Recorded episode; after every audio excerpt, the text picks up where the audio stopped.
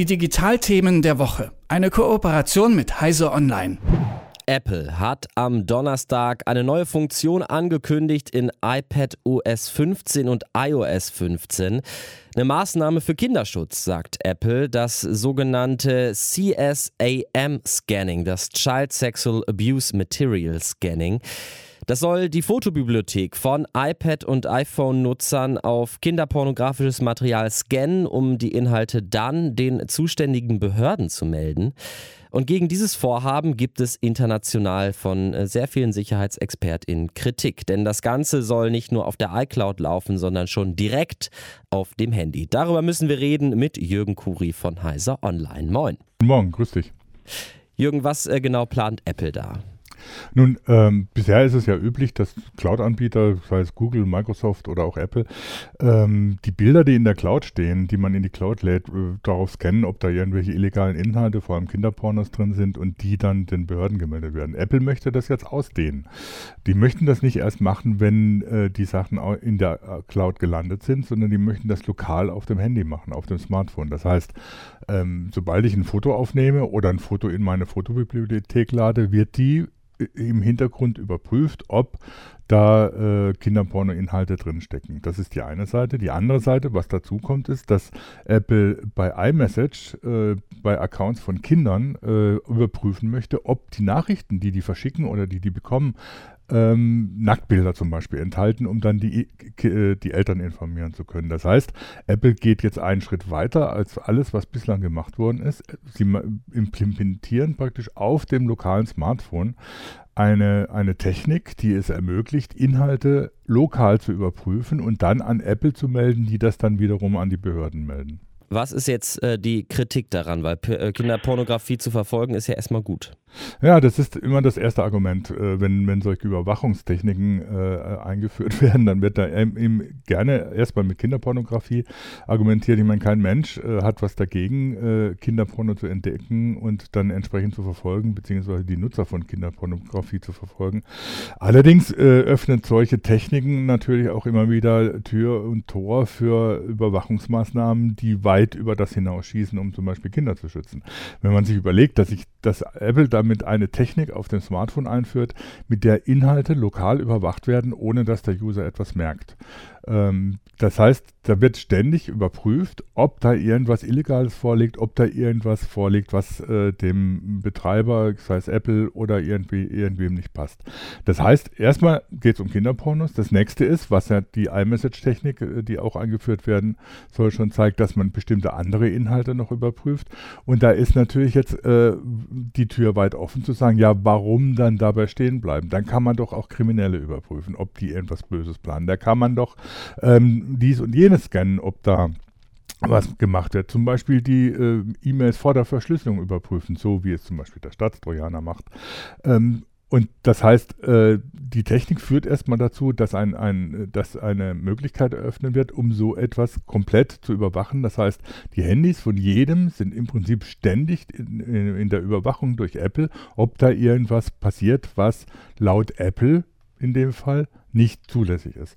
Und das öffnet natürlich auch die äh, Tür für Be Begehrlichkeiten von Staaten. Das ist jetzt erstmal gut. Das führen das erstmal in die USA ein, kann man sagen, ja, demokratischer Staat, kann man dann, werden ja auch noch durch Gerichte überprüft, obwohl das natürlich auch immer so ein, äh, komisch ist, wenn dann erstmal äh, zum Beispiel was falsch gemeldet wird. Aber die iPhones werden ja auch nach China verkauft oder nach Belarus oder nach Saudi-Arabien. Das sind dann ganz andere Begehrlichkeiten von den Regierungen solche autoritären Regime sowas zur Überwachung zu benutzen. Und Apple baut im Prinzip von vornherein in die Smartphones damit eine Technik ein, die diese Überwachung ermöglicht, die sonst im Prinzip immer nur durch äh, äh, Methoden der Geheimdienste oder sowas erst, äh, erst äh, ermöglicht werden muss.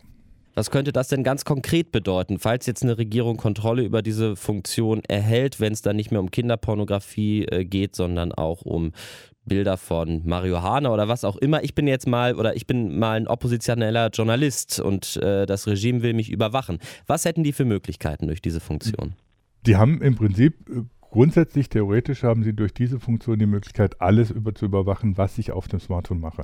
Wenn ich Messages verschicke, wenn ich Mails verschicke, selbst wenn ich eine Ende-zu-Ende-Verschlüsselung äh, benutze für meine Mails zum Beispiel, ist natürlich die Technik so angelegt, dass sie, bevor verschlüsselt wird, äh, schon mitlesen kann, um das zu überprüfen. Es würde ja nichts bringen, zum Beispiel verschlüsselte Bilder auf Kinderpornos zu überprüfen. Da kann man nichts erkennen. Das heißt, man muss es vor der Verschlüsselung machen. Wenn ich als oppositioneller Journalist in einem autoritären Regime alle Vorsichtsmaßnahmen äh, einhalte, um äh, anonym zu kommunizieren, um verschlüsselt zu kommunizieren, nutzt mir das nicht, solange, sobald diese Überwachungstechnik installiert ist, weil sie ansetzt, bevor sowas überhaupt passiert. Das heißt, auf dem lokalen Smartphone wird schon überprüft, was mache ich da überhaupt, welche Nachrichten erhalte ich, welche, welche verschicke ich. Und das kann natürlich von autoritären Regimen äh, genutzt werden, um mich komplett zu kontrollieren und zu überwachen. Und das geht ja, das, das, geht ja noch weiter. Das muss ja jetzt nicht mal gleich so ein autoritäres Regime sein. Selbst vorstellbar ist, also wenn man diese iMessage-Geschichte für die, für die Kinderaccounts anguckt, auch Kinder haben ein Anrecht auf Privatsphäre. Da kann man nicht einfach komplett alles kontrollieren wollen, was, was, was die so über iMessage verschicken. Ist ja, selbst wenn man jetzt überlegt, dass äh, ein Kind, das schwul ist und sich noch nicht geoutet hat, ähm, in einem äh, konservativen Elternhaus ist oder so und die Eltern kriegen dann ständig mit, was was da über iMessage kommuniziert wird, das ist vielleicht auch nicht so schön für das Kind. Aber jetzt Apple als amerikanisches Unternehmen, du hast es ja schon angedeutet, unterliegt rechtsstaatlichen äh, Kontrollen. So weit reicht der Arm von China jetzt ja vielleicht auch nicht, könnte man sagen. Oder gab es da in der Vergangenheit äh, doch schon mal Sachen, wo Apple äh, einer Regierung Zugeständnisse gemacht hat? Naja, Apple sagt, äh, hält zwar immer selber so die Privatsphären- und Datenschutzsachen hoch, äh, argumentiert damit auch immer in der Öffentlichkeit, nur wenn es dann ernst wird bei manchen Regimen, dann ist damit auch nicht mehr so weit her. Sie haben in China zum Beispiel gesagt, natürlich müssen sie sich an die lokalen Gesetze halten, äh, die in China gelten und deswegen werden dann bestimmte Überwachungsmaßnahmen auch im, im implementiert oder sind bestimmte Sachen verboten oder werden äh, Anwendungen aus dem App Store entfernt, die der chinesischen Regierung nicht passen.